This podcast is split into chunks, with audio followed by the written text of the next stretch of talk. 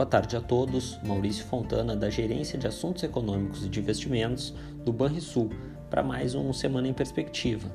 Um apanhado de todos os indicadores econômicos e financeiros que deverão movimentar a agenda ao longo dessa semana. Hoje pela manhã completaram-se as divulgações dos índices de PMI da indústria, tanto no exterior quanto no Brasil. Na China, verificou-se que a expansão nas fábricas em julho atingiu o nível mais baixo em quase um ano e meio, com o indicador de atividade caindo em um último sinal de retração da segunda maior economia do mundo.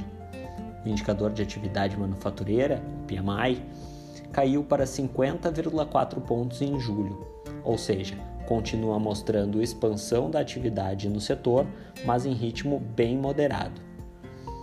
Na zona do euro, por sua vez, o PMI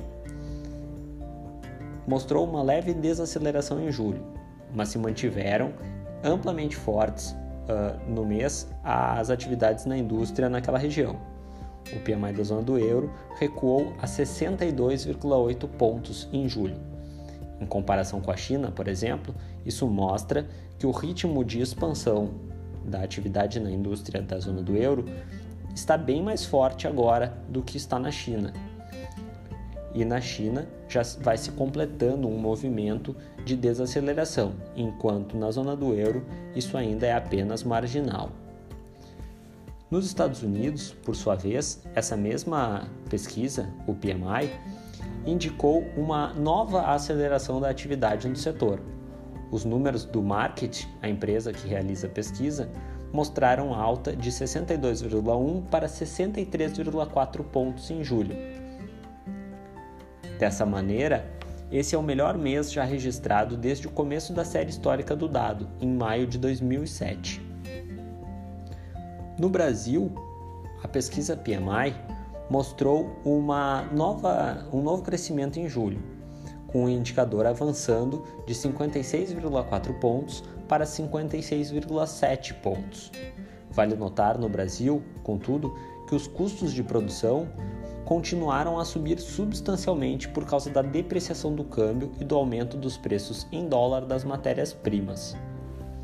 Outro dado importante que tivemos hoje foi a divulgação da última variação do IPCS no Brasil, que encerrou julho com alta de 0,90%, aliás, teve alta de 0,90% na terceira quadricemana e encerrou o mês de julho com alta de 0,92%.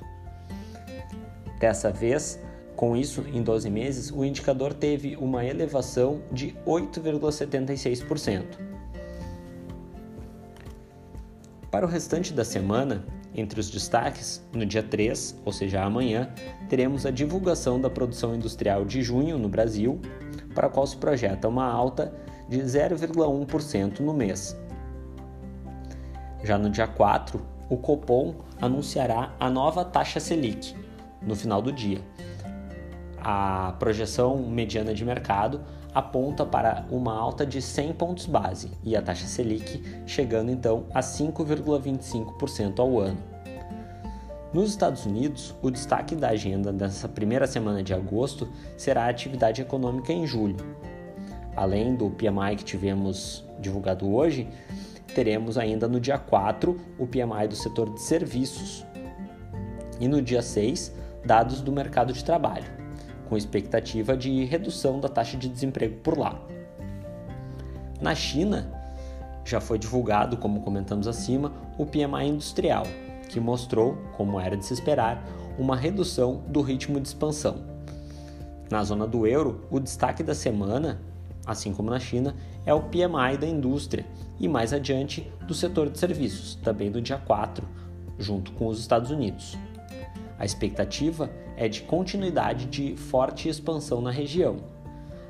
Ainda no dia 4, na zona do euro, teremos os dados de vendas no varejo de junho, para o qual se espera um novo avanço robusto em relação ao mês anterior.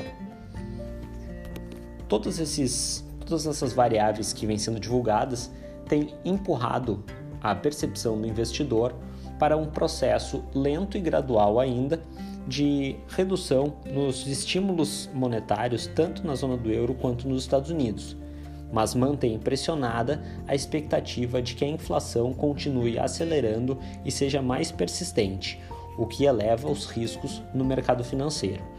Tenham todos uma boa semana e bons investimentos.